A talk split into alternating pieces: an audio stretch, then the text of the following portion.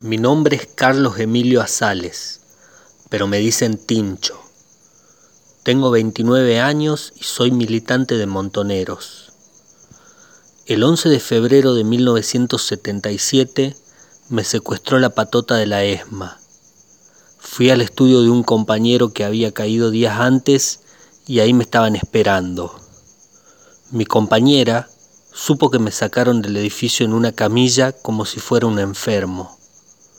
En ese centro de exterminio me pusieron la PEM total y me subieron un avión del que luego me bajarían diciéndome que ese día no me tocaba. Dormí un día entero y cuando desperté pude contarles a mis compañeros lo que estaba pasando. Algunos de ellos dicen que fui el descubridor involuntario de los vuelos de la muerte. Hoy continúo desaparecido pero sé que 44 años después me siguen buscando y exigiendo justicia. Y vivo volviendo porque 30.000 somos todos.